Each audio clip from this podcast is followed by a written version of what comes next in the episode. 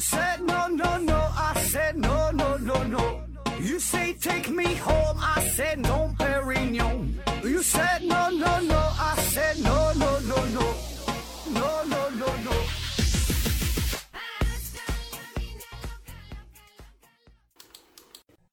拼命探索，不计后果。欢迎您收听《思考盒子》，本节目由喜马拉雅平台独家播出。嗯，还是先上硬广，听节目送奖品，奖品呢是一款磁性黑板啊，叫慈善家啊，磁铁的磁，善良的善，家庭的家。呃，就是贴墙上那种，在上面写字儿啊、画画啊，呃，教小孩认识字儿啊、认识颜色、图形啥的，很方便。然后办公室的白领也能用得上，有需要的呢，咱可以联系一下啊。另外呢，再上一个硬广，有支付牌照的正规支付平台随行复兴联盟招募创业伙伴儿，随行复兴联盟招募创业伙伴。呃，有需要在家兼职创业的小伙伴可以联系一下啊，有自己需要支付设备的朋友也可以联系一下。微信号是幺七三六幺八八一二三四幺七三六幺八八一二三四啊，有需要的咱联系联系。嗯，那好了啊，今天呢，咱们聊一聊一个与地平论、与地平论有关的话题。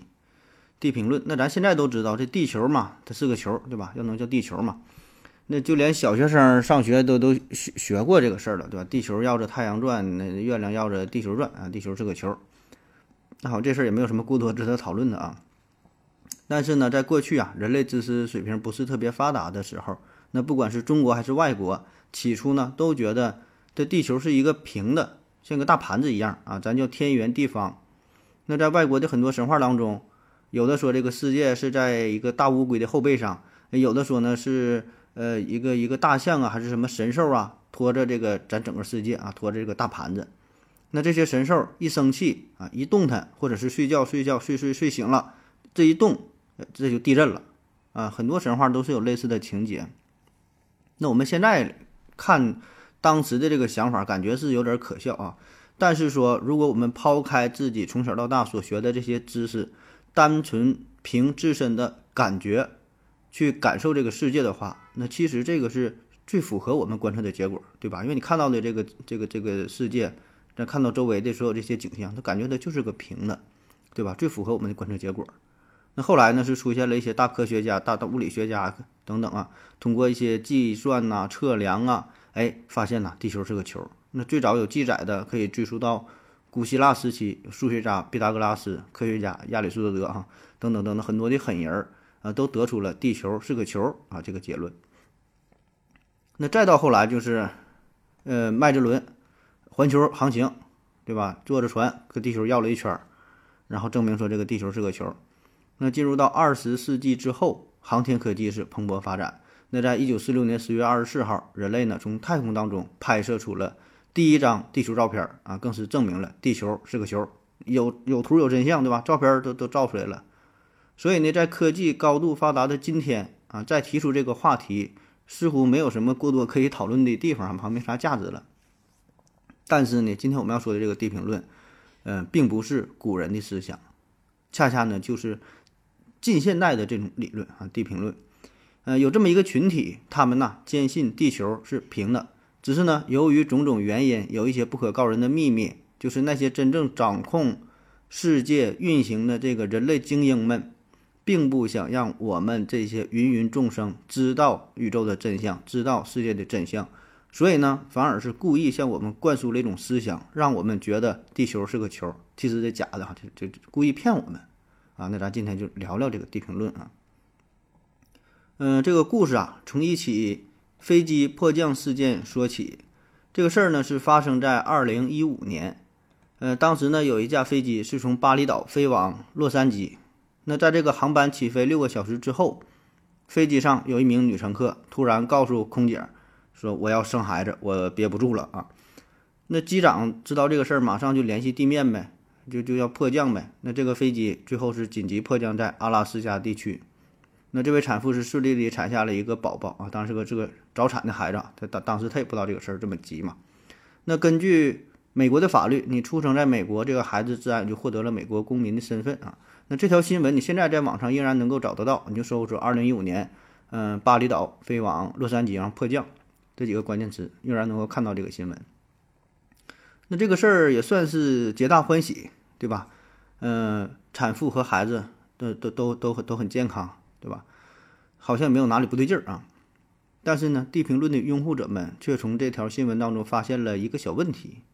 打开世界地图上看一下啊，巴厘岛、阿拉斯加、洛杉矶这三个地方的位置，那飞机从巴厘岛飞往洛杉矶，在它飞了六个小时左右，如果是中途要迫降的话，它居然选择了阿拉斯加，哈，好像有点说不通。那从地图上来看，按理说它迫降的话，离它最近的位置比较大的城市，比较大的一个地儿，哈，应该是夏威夷才对。那你就算没有选择夏威夷，你从你这个位置飞到阿拉斯加和飞到洛杉矶，好像没有太大的区别。所以呢，地平论者就认为说，你就是因为它地球吧，它是个平的，并不是我们看到的世界地图或者地球仪上面这个样子啊。如果是按照地地平论支持者他用他们的地图来解释的话，那么这个问题就很容易解释得通了啊。这期节目咱们可以。先参考一下节目下方的图片啊，因为很多时候都会用到这个地图，用到地平论眼中的地图啊。那这种飞机迫降的事件呢，并不罕见，嗯，有很多很多次这种飞机迫降，最后都是选择了一个我们通常很难理解的一个位置，一个机场啊。比如说，二零一六年三月一号，德国汉莎航空有一个航班是从上海飞往慕尼黑，那这时候呢，飞机上有个小孩突发疾病。那这个航班呢，最后是迫降在俄罗斯的叶梅利亚诺沃机场。嗯，当然这个机场具体在哪啊，咱也不知道哈。但是如果你好信儿的话，可以在地图上找一下。同样哈，我们可以发现，就地图上这三个位置，感觉它迫降的地方呢不太合理啊。但是如果从地平论的模型上来看，呃，那这三者就是一条直线了。它迫降的这个机场恰好就是在起点和终点的这个连线的。这条直线上，那还有呢？二零一九年十二月二十六号，有一架飞机是从德国的法兰克福机场飞往这个美国底特律，呃，中途呢是迫降在了冰岛的首都雷克雅未克。啊，那你再从这地图上看，好像是飞往雷克雅未克似乎有点更远哈，这个距离理解不了啊。但是同样从地平论的地图上来看啊，这就是一个很好的选择啊。这样的例子还很多很多啊。嗯，我就不一一给大伙念了，道理上都差不多。反正就是大概的意思，就相当于吧，这咱变得说的好理解点儿，就相当于你坐飞机从北京想要飞往广州，中途呢出现了一些意外情况，然后迫降，迫降在哪？按理说应该是离武汉比较近，对吧？呃，北京到广州中间经过一个大的城市武汉，但是呢，它没停在武汉，它它反而是停在了成都，就有有点这种感觉啊，越飞越远。然后呢，换作是地平论眼中的这个地图，那么。那么迫降的这个地儿，哎，恰恰就是这两者的呃连线上啊，就就很好解释了。那我们说说啊，这地平论眼中的地图到底这个地球到底长得啥样？整个这个地球啊，是一个圆形的平面，就像一个大盘子一样。这个盘子的最中心就是北极点啊，然后周围呢就是北冰洋，再往外呢这一圈呢是亚洲啊、欧洲啊、北美洲啊这些地区，再向外呢是澳大利亚呀、呃拉丁美洲啊、非洲啊。然后再往外，最后最外边这一圈，这一圈是南极。注意哈，是这一圈都叫南极。这南极洲不是一个洲了，不是一块大陆，它是一圈，是一堵高高的冰墙，冰冻的墙，高墙啊。他们说这个高墙有六十米高，所以呢，这样呢，它才能把这个世界上的海水啊给围住，不让它漏下去啊。那你看现在联合国的标志，还有什么国际民航组织的标志？呃，国际海事组织的标志等等啊，很多国际性组织的标志都是用的这个 logo，就是以北极为中心的这个图形。同时呢，这个地平论者也认为说，这个大地啊，它是静止不动的，大地呢就是宇宙的中心，然后日月星辰都是围绕着这个大地在在在在转动，然后地面上呢有一个天罩，一个罩扣住了啊，所以呢它会它是一个封闭的系统。那至于说麦哲伦这个当年。环球旅行这也很好解释啊，不是什么稀奇事儿，确实是环球旅行，但是它不是在球上边转了一圈，对吧？它可以在这个圆上面转了一圈，所以呢，你环球旅行并不能证明地球是个球，对吧？它可以是个圆，也可以解释这个事儿啊，并不矛盾。那说到这儿啊，很多朋友就会反驳，对吧？因为这个飞机航线的事儿，多少咱也都听说过。这个飞机航线并不像地评论者描述的那么简单啊。首先，这个飞飞机航航线是怎么确定的？对吧？咱当然是距离最短，越短越好啊，省省这个燃油，省时间啊。但是呢，并不是单纯的从出发地到目的地之间画上一条直线就完事儿了。那我们平时说的两点之间，这个线段最短，对吧？画一条直线啊，线段最短，这个呢是在欧几里得平面之内这么做是 OK 的。但是呢，地球的不是一个球嘛，它是一个曲面。那在地球上，任意两点之间的最短的路径，是这两点和地心形成的平面与地球表面相交形成的一段裂弧，就短的这段弧。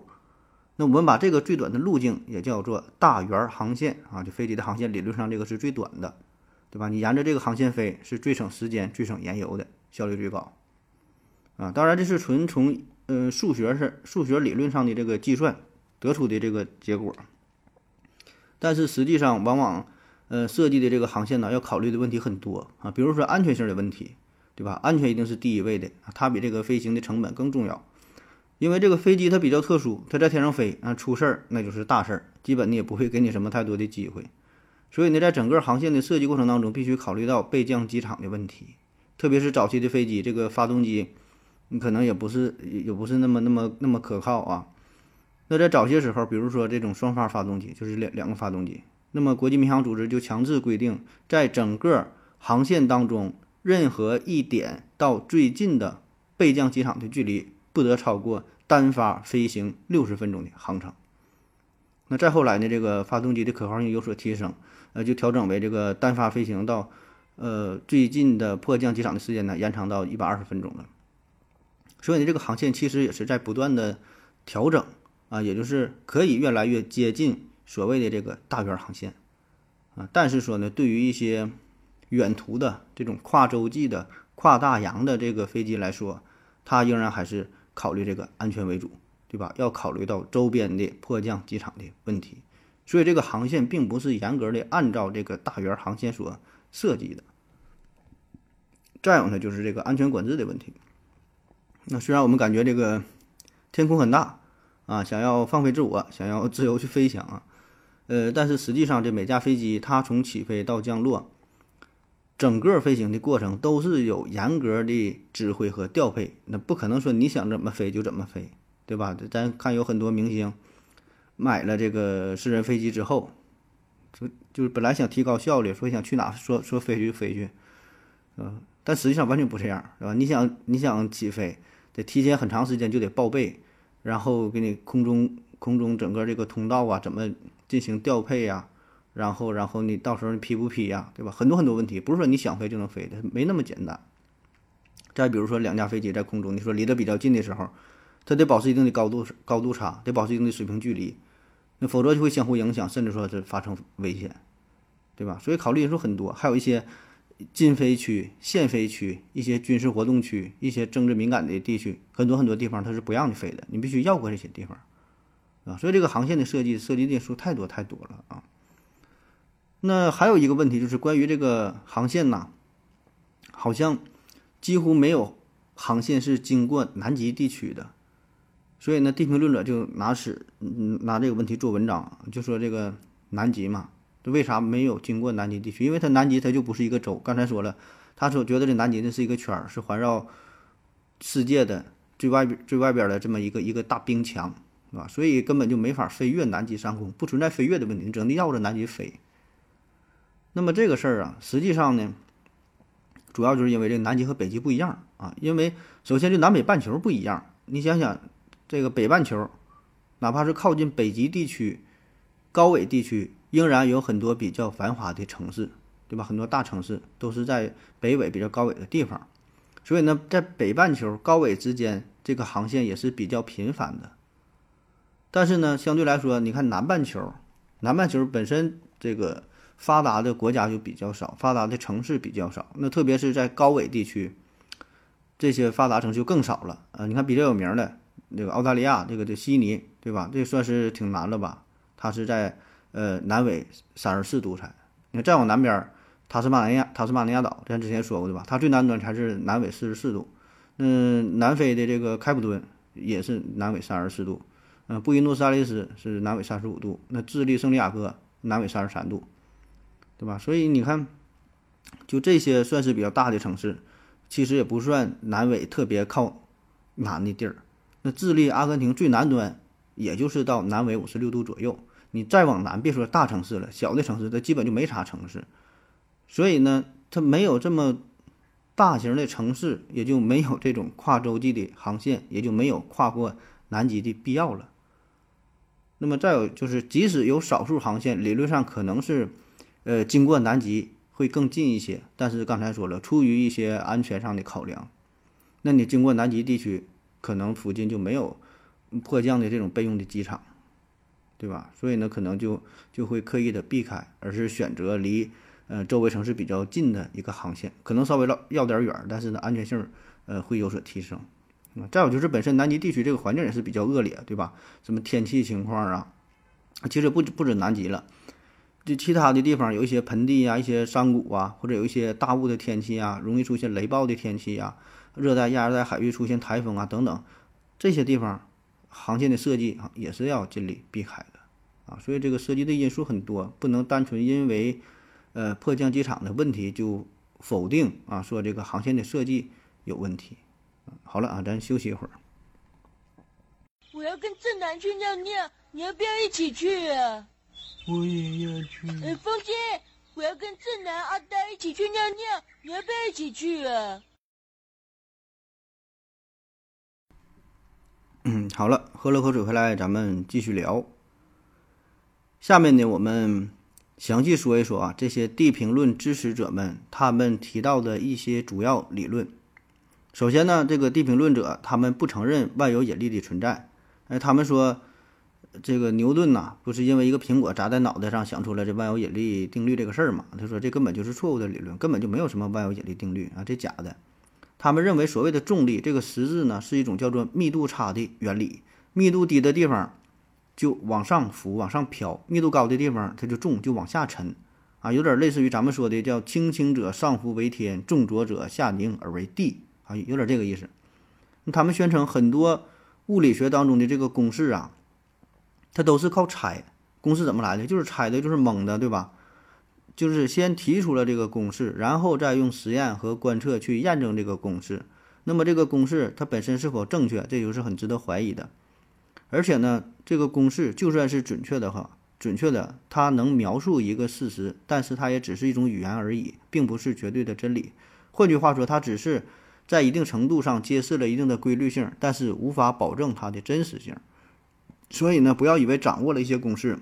啊，说你就掌握了永远的的的真理，完全不是这样，啊，所以不要目光短浅，不要固执己见，要能够敞开胸怀，接受不同的观点。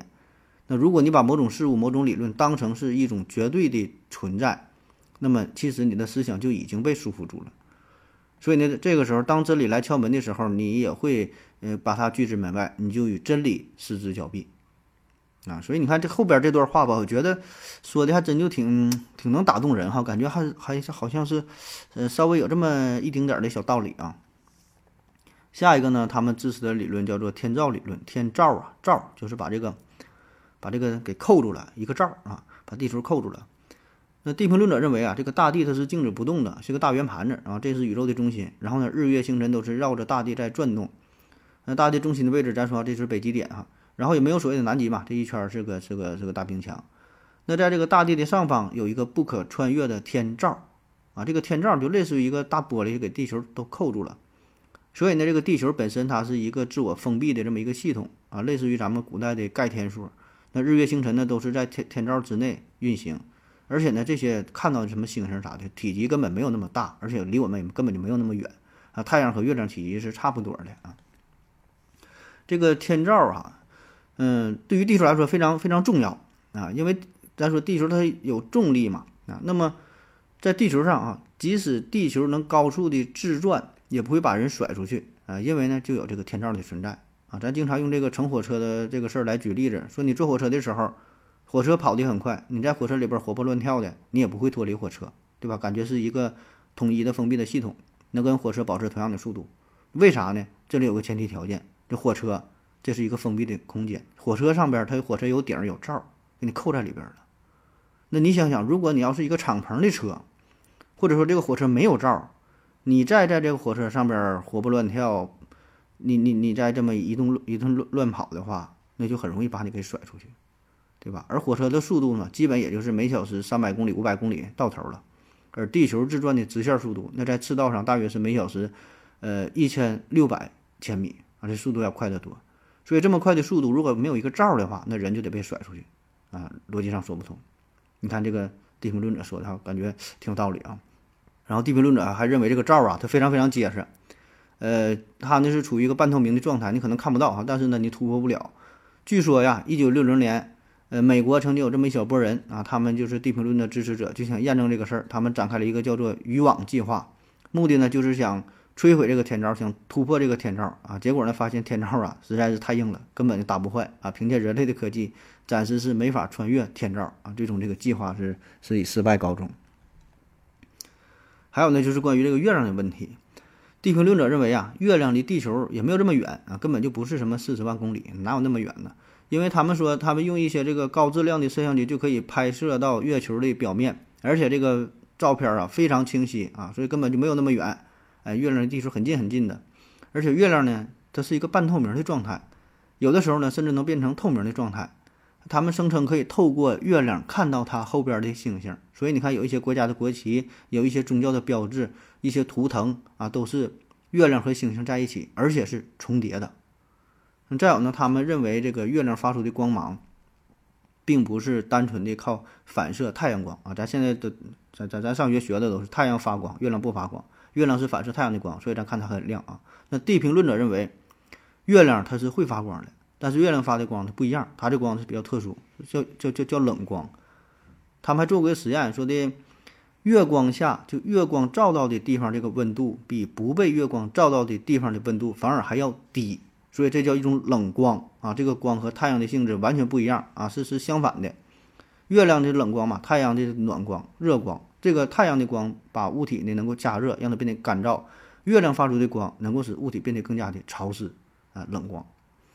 而且在太阳系之内啊，其他的什么行星这些也都是自己会发光的，不是靠反射太阳光。我们看到的天上那么多的星星，也根本就没有那么远，什么什么几十光年、几万光年，扯淡啊，根本没有那么远。它们呢？就是一种未知的发光和波动啊！根据他们的观察说，每一颗星星的波动的形状和颜色都是不同的。然后他们还做了一些实验，说的就这个在水里边啊，注入不同的音波，这个音波呢震动就会引爆水分子，造成类似于星星发光的效果。那么各种不同振动的频率就可以改变水的形状。那在一些宗教教育当中，比如说什么《古兰经》啊，什么《希伯来圣经》啊。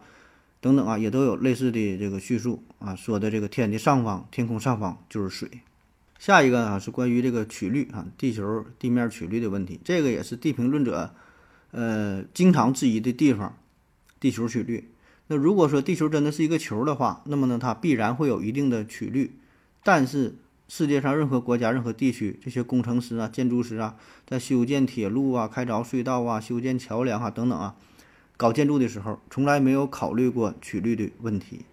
比如说，全世界最长的大桥——京沪高速铁路丹阳至昆山段特大铁路桥，长度达到一百六十四公里，很长很长了啊。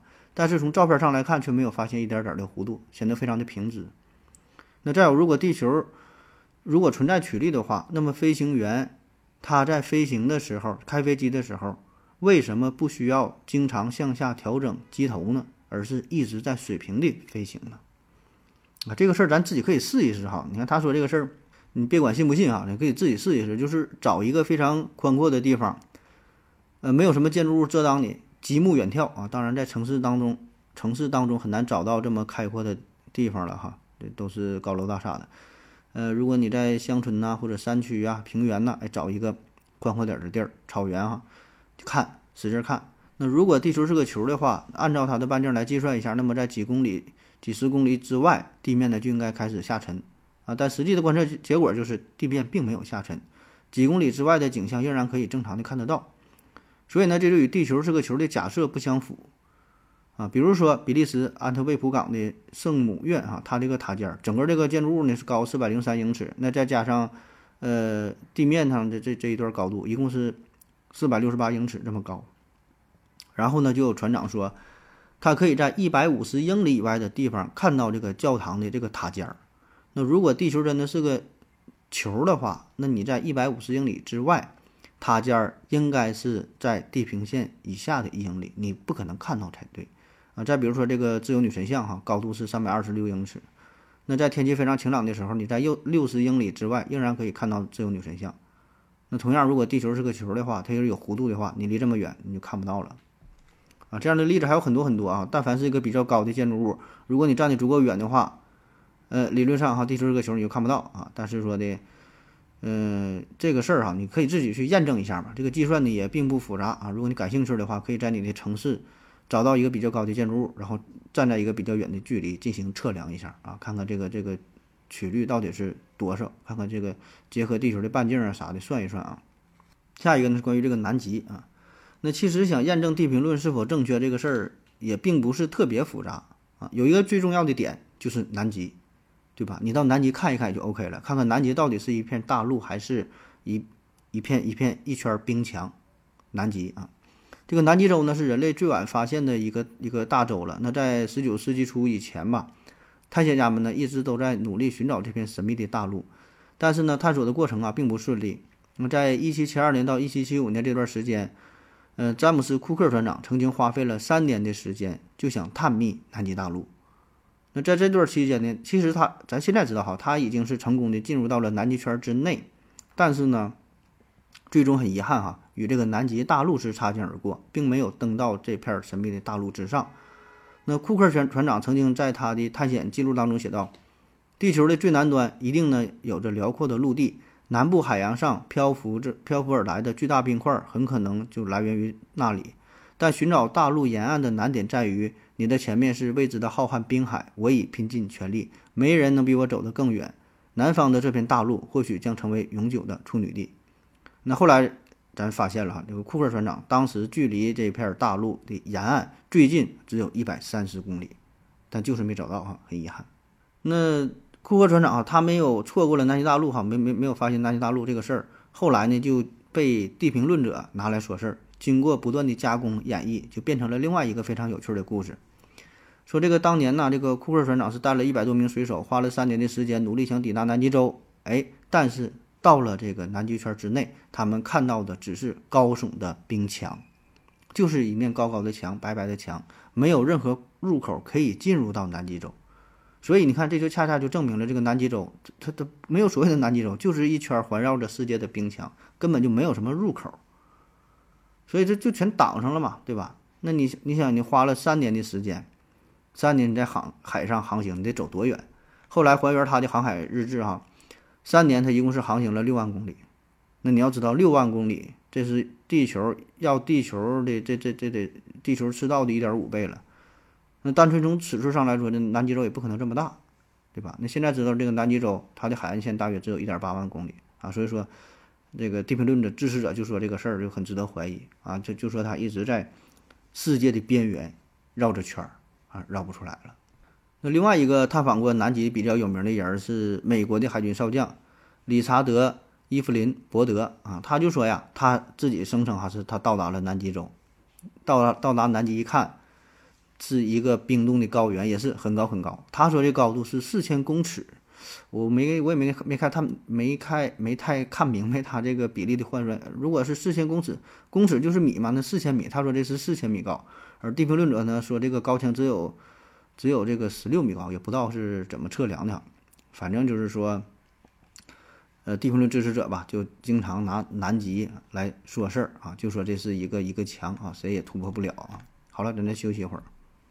我要跟正南去尿尿，你要不要一起去啊？我也要去。哎，风姐，我要跟正南、阿呆一起去尿尿，你要不要一起去啊？嗯，好了，尿过尿回来，咱们继续聊。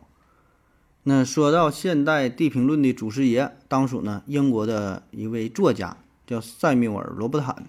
他呢是出生于1816年，在他三十三岁的时候呢，出版了一个小册子。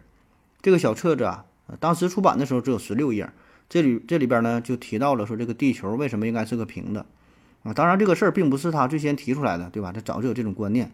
而且呢，在他所处的那个年代，这种想法呢也算是比较普遍。呃，只不过呢，他就是非常用心的研究这个事儿，然后呢，把这些呢整理材料呢整理出来。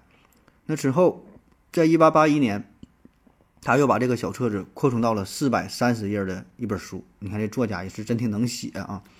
呃，给这书起的名叫做《天文学研究地球不是球体》。可以说呢，这个是现代地平论的圣经了。那后来，呃，绝大多数关于地平论的理论呐，这些研究啊，这些思想啊，都是基于这本书当中的内容。那当时这个罗伯坦呢，他呢还做了一个实验哈，你看人家这个科学精神还是非常严谨，对吧？你不能说说平就是平，说球就是球，做实验。啊，他怎么做的实验啊？他呢找到了一个叫呃，在诺福克郡找到了一个叫 Bedford 的这么一个河啊，在这个河流当中呢，他截取了十公里的长度，就想测量测量这段河呀这个长度这有没有曲率，有没有这个弧度的变化，进而呢就可以推测出这个地球是不是平的。结果呢，可想而知哈，并没有测出这段河有弧度。于是乎，他就坚定地认为地球应该是平的。那之后呢，在一八八一年，有个叫做威廉·卡彭特的人啊，又出版了一本书，叫做《大地之平的一百个证据》。那在二零零七年呢，这本书又重新出版了，又增加了不少的证据证据哈。在二零一五年，嗯，埃里克·杜拜出版出版了一本书啊，叫《二百个证据：地球不是圆形》啊。看证据是越来越多。那经过了这么多年的发展，这个地平论的理论也是不断的完善和扩充。那这套理论呢，也是变得越来越自洽，越来越能够自圆其说。起码说，在他的这个理论体系之内，呃，他能自我解释很多的问题，而且呢，并没有内部的矛盾啊，也是很强啊。而且呢，还依靠着大量的洗脑式的教育啊，人海战术，也是得到了很多人的支持啊。这个队伍呢，也是越来越庞大。那随着相信地平论的人越来越多嘛，他们还组建了一个国际组织，叫国际地平论学会，而且呢，每年还都会召开一次，呃，关于地平论的这个研讨会啊。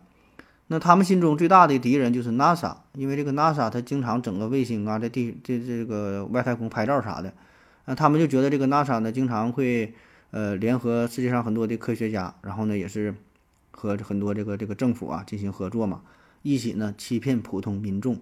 故意呢编造出所谓的在太空当中拍摄的图片，说这拍个地球啊是一个蓝色的球，假的骗人的。那当然有人可能会说了，那啥骗人？那咱咱也坐过飞机对吧？咱坐飞机飞挺高的时候，从高空往下看，好像地球远远的，好像有点这个弧形这个意思啊。然后呢，地平论协会这帮人就解释了，说这个呀也都是骗人的，因为啥呢？飞机上的窗户它都能是变形的。它不是正常的窗户，它是特殊工艺加工的，然后让你看到这个东西啊，它就是有错觉，哎，产生了这个这个曲率啊，感觉是有弧形，都是假的，都是骗的啊。那地平论协会的主要创办者叫 Robert Robinson，他呢是一个很疯狂的天文爱好者啊，自己呢，这这人也是很厉害，咱说也是挺好搞研究的，他创建了很多个地球的模型，他想研究地球到底是啥形的，研究来研究去，发现呢。地球是平的，这个才是最完美的理论，那这是最好的。嗯，后来呢，他还整理了大量的资料，也是发挥自己的文学才能哈，也是写写了很多的小册子，而且，据说还印了印了好几千本。那发展到二十世纪末的时候，地平论协会的成员据说呢已经达到了三千多人，那就非常鼎盛啊啊！但是很遗憾啊，因为一场大火呀，地平论协会的这些资料和他们的办公地点也都被烧毁了啊，慢慢慢就沉寂下来了。那再后来是到了网络时代哈。到了网络时代之后，比如说在二零零四年，有一个美国人叫做 Sen Sen，他呢是利用互联网，嗯，传播了很多关于地平论的这个学说啊，又吸引了一大批忠实的用户。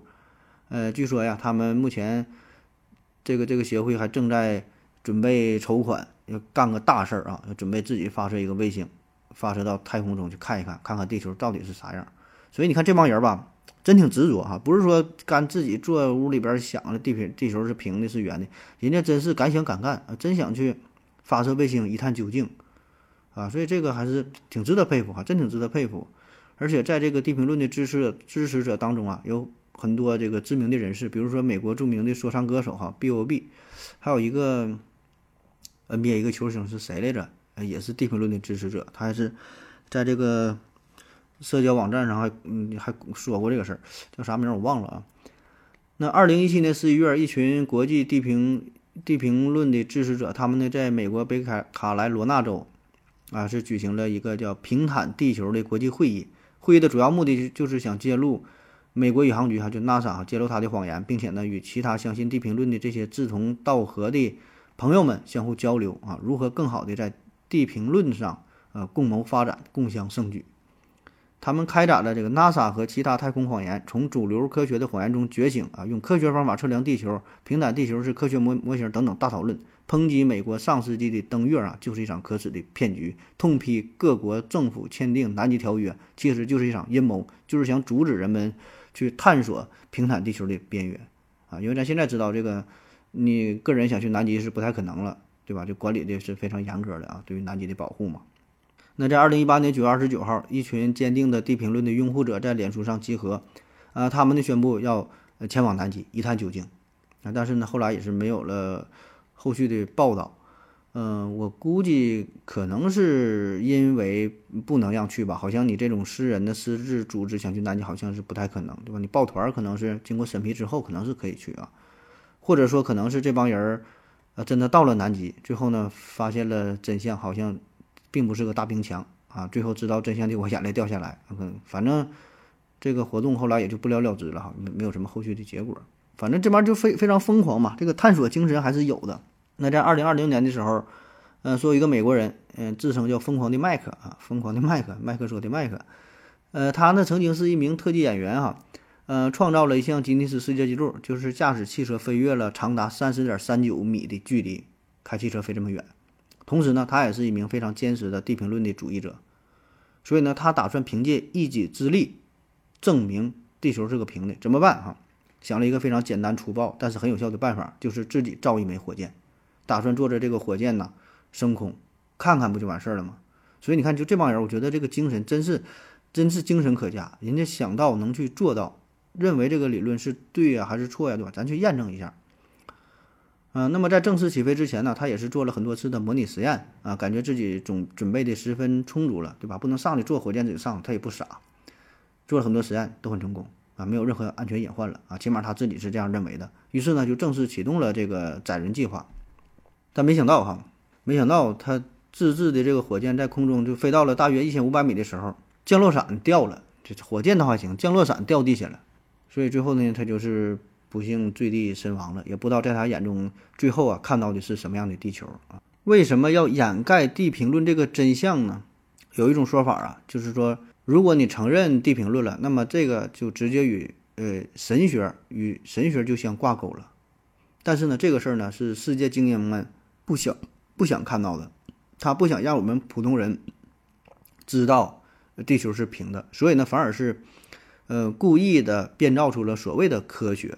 啊，让我们感觉好像是掌握了科学很牛逼，然后然后相信什么宗教啊，反而是迷信啊。其实这个是恰恰是是相反的，是故意的。这些世界精英给我们在洗脑，因为你如果承认了地平论，那就相当于推翻了1543年提出的日心说，1687年提出的万有引力定律，1859年提出的进化论，1915年提出的相对论，1932年提出的宇宙大爆炸理论，对吧？这些咱们现在感觉都是科学的理论，那实际上啊，这些呢都是。世界精英们固执、故意编造出来的故事，啊，所以呢，如果我们要是知道了地球是平的这个真相，那么所有的这些科学呀，也都站不住脚了，啊，也就是说，呃，在世界精英的眼中，哈，他们知道神是存在的，啊，这个科学呢，反而是编造出来的。所以，嗯，这个地平论的支持者，地平论的支持者是这么说的，哈，这个在他们心中，他们觉得世界精英故意这么去做，啊，他们是。呃，想把我们整个人类都给洗脑，啊，他们故意说地球是个球啊，就不让我们知道真相，对吧？实际上呢，我们现在学的科学是一种落后的思想，对吧？世界精英们他们是想完全控制地球上的人类，不只不仅仅是金钱上的控制，更是呃精神上的控制，啊，就是人类对宇宙的认知的控制，对自我认知的一种控制，啊，就是从根本的意识形态上把这个造物主把神给去掉。因为如果神是上帝哈，是神所创造的，那么人生啊就有了意义，有有了目的。那否则人类的产生呢，就是一个偶然的随机现象。那整个地球也不过是宇宙当中的一粒沙子而已，那就一点意义也没有，对吧？这一切都是随机的产物，毫无意义。那么我们从小接受的这种无神论，其实呢就是一种洗脑式的教育。所以呢，对于世界精英们来说，他们就是想要完全的、彻底的控制人类的所有思想，所以呢，必须向我们灌输一种完全错误的、颠覆传统的认知，创创造出一套完全错误的理论体系啊，并且打上什么所谓的科学的幌子啊，以此呢来解释宇宙万物啊。所以呢，我们绝大多数人都是被骗了啊。这地平论者说，只有他们才是觉醒的啊。那其实我们今天聊这个话题啊，说地平论这个事儿啊，呃，咱完全不是想要嘲笑他们啊。嗯，在节目当中我也是多次多次赞美了他们啊，真是真是赞美了他们，肯定了他们的这种科学精神啊。嗯，咱也不是说的向大家伙去解释说地平论如何如何错误哈，一一去反驳，完全不是这样。大伙儿呢也听得出来，哎，咱节目的第一段是花了一定的篇幅介绍了飞机航线这个事儿，呃，但是呢。后一部分呢，就是很粗略的介绍了地平论的种种观点，但是我们并没有一一去反驳，对吧？咱们并没有说它不对，啊，那我觉得对于地平论的坚信者，无论你怎么去反驳，他也不会听你的，就是他已经是用他自己的一个一个思维的体系去看待这个宇宙，啊，所以这个是根本没法调和的，他就是活在他的世界当中，我们活在我们的世界当中，对吧？永远也没法统一。那今天聊这个话题，不知道您各位有啥看法啊？反正呢，我看了地平论者他的这个理论之后，呃，对于我个人来说呢，会有一些触动啊，特别是呃，看到了那些人就是去测量河流啊，自己造火箭想去看呐，想要想要拿钱自己组团去去南极探索呀，真的是有触动啊！注意，只是触动哈，并我并并没有并没有这个这个。动摇自己的观点啊，两个事儿啊，就是说，我感觉无论你是坚信说地球是个球，还是说坚持这个这个地平论学说，都不重要，对吧？你该上班还得上班，该工作还得工作，该挣钱还得挣钱，对你的生活不会有任何的改变啊。只是说，通过这个事儿啊，通过这个话题，我们应该去反思一下，应该是重新的审视一下自己，重新审视一下自己对待。科学所谓科学的态度，对吧？我们到底如何去判断一个理论是否是正确的？可能你觉得这个地平论这是错误的，对吧？这小孩都知道地球是个球，完全不对。那么你是否真的可以一一去击破他们提出的上述种种观点？注意，我是我我之前说这些只是他们所有观点当中的一小部分，对吧？咱刚刚才不说了吗？这出来出来几本书，一百个证据，二百个证据，他们很多很多的观点。那么他们提出的这么多的观点，你是否能够真的一一去击破？你能解释得了吗？对吧？我想不能，对吧？所以呢，我们的重点并并不是简单的去判断某个具体理论的对错，而是如何去找到一个合适的方法去评判一个理论的对错。啊，注意这两个事儿哈。我们的重点并不是简单的去评判某个具体具体理论的对错，而是如何去。设法找到一个合适的方法去评判一个理论的对错。如何确保你这个方法是合适的，是可靠的？那我们经常说科学精神哈，保持科学精神。那什么是科学精神，对吧？你应该保持理性、客观、中立、冷静。呃，应该应该这个呃找到这个可靠的信源啊，嗯，保持这个严谨的逻辑，呃，推导过程得严密啊，等等等等。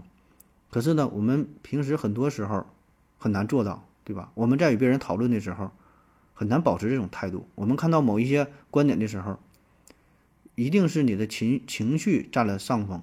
你跟别人交流的时候，一定是一种更多的是一种情绪的宣泄啊。当然，这里边可能也不是你的问题啊，因为你的身边有杠精、有键盘侠、有纯喷子啊，你也讨论讨论不明白啊。当然，今天咱说这么多，绝不是想给这个地平论洗白啊，这当然不是这样，对吧？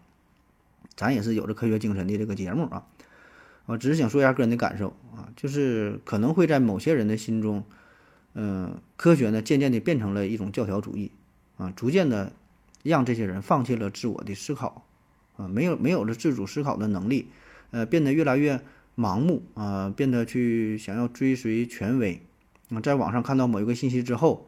啊，如果这个东西与他传统、与他的思想、与传统的什么科学理论相违背的话，上去就是一顿抨击。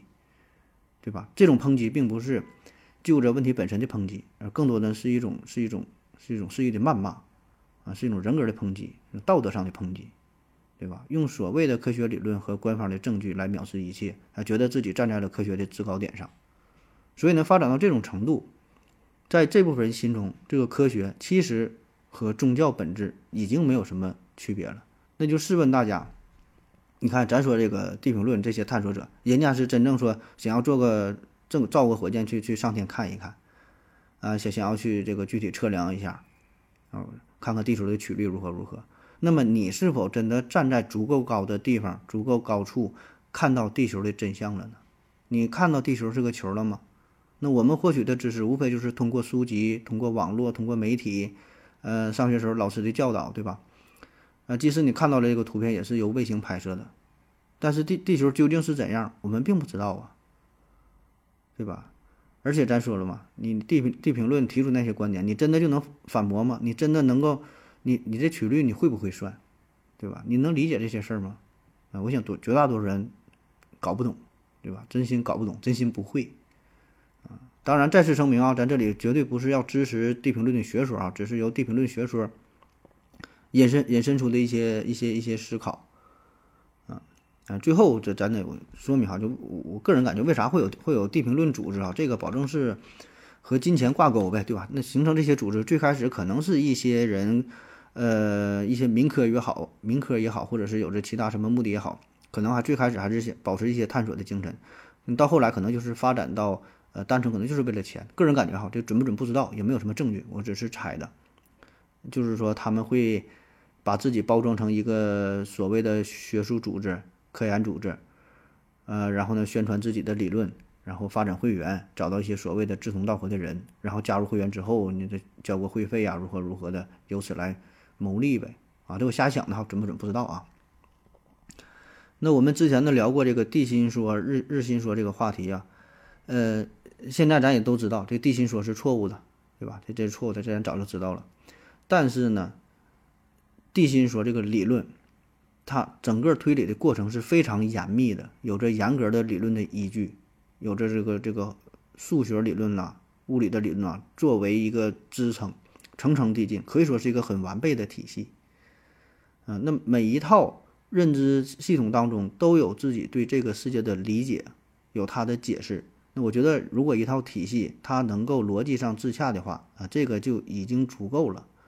嗯，可以说我们每一个人都是活在自己认可的这个系统当中，对吧？你在这个系统之内，你是很快乐的，内心可以达到一种平和，因为它是完整的、自洽的。所以呢，当我们遇到地平论的支持者的时候，你并不要上去就直接去否定它，嗯，我觉得更合适的、更合适的态度哈，就是我们应该相信科学嘛。但是我们相信的这个科学啊，并不是科学的结论，更重要的是以科学的方式去认知世界、去看待问题、去分析问题、去处理问题。因为科学本身它是有局限性的，科学一定会被推翻的，科学也很愿意被推翻，它被推翻了才证明它在进步，对吧？但是在实际生活当中，呃，我们很难做到这一点。往往呢，所谓的各种，嗯，打着科学的幌子的争论哈，其实呢，更多的是一种夹杂着讽刺、夹杂着嘲笑、夹杂着藐视，对吧？以为就是我有科学精神哈，你们你们啥也不是啊，是基本都是这种了。这个科学从来它也不是真理，对吧？那从地心说到日心说，从神创论到达尔文进化论，那科学的发展就是不断的被推翻，在不断的修正嘛。那我们今天做这期节目的重点也不是说。纠结于这个地平论是否正确，对吧？我我们这咱这思想那那多高大呀，对吧？我们只是说想表达一种思想一个态度，啊，就是哪怕你自以为饱含着科学精神，也确实知识水平很高，呃，也不必嘲笑那些你眼中无知的人。对于科学的过度迷恋，往往会让你变得更加的歪曲啊，就你的认知会更加的歪曲，然后误入歧途。啊，那么这样呢，其实也无异于另一种迷信。呃，乌合之众当中有这样一句话：群众啊，从未渴望过，从未渴求过真理，他们对不合胃口的证据视而不见。如果谬误对他们有诱惑力，他们更愿意崇拜谬误。谁向他们提供幻觉，谁就可以轻易地成为他们的主人；谁摧毁他们的幻觉，谁就会成为他们的牺牲品。菲斯杰拉德说过。一流智慧的检验标准是同时持有两种对立的观念还能正常行事。好了，感谢你各位的收听，谢谢大家，再见。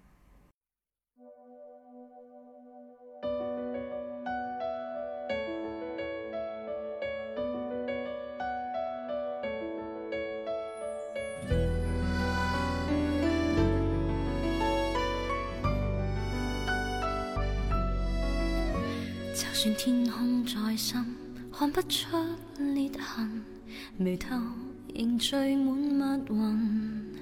就算一屋暗灯照不穿我身，仍可反映你心。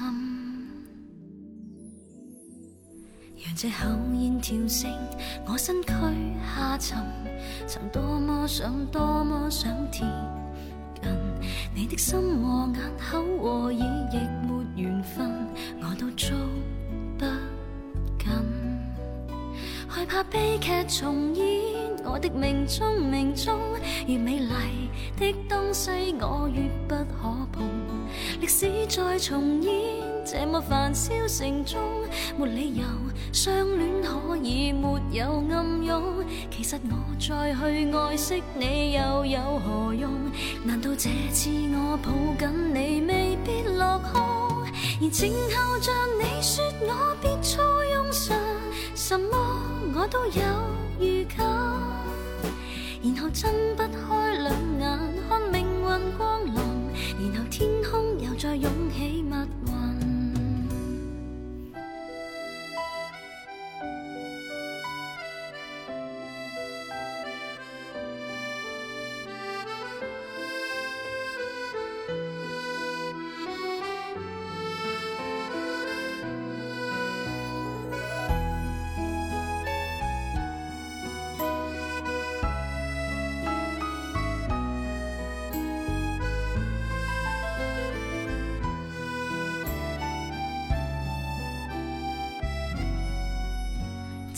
天空再深，看不出裂痕，眉头仍聚满密云。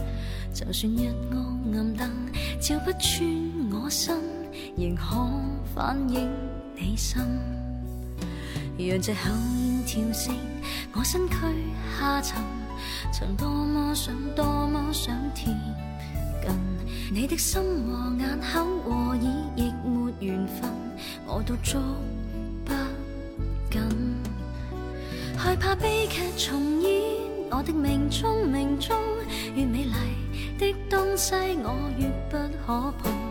历史再重演，这么繁嚣城中，没理由相恋可以没有暗涌。其实我再去爱惜你又有何用？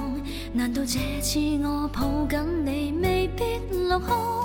而静候着你说我别再什么我都有预感。然后睁不开两眼，看命运光临，然后天空又再涌起密云。如静候着你说我别错用神，什么我都有预感。然后睁不开两眼，看命运光临，然后天空又再涌起密云，然后天空又再涌起密雾。